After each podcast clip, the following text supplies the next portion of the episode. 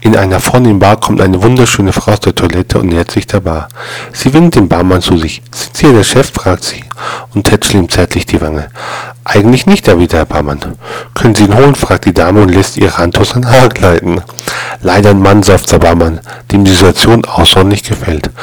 Können Sie dann etwas für mich tun? Ich möchte eine Nachricht für den Chef hinterlassen, sagt sie und lässt bei ein, zwei Finger in seinen Mund gleiten, worauf er ganz sanft an ihn lutscht. Worum geht's? fragt der Barmann.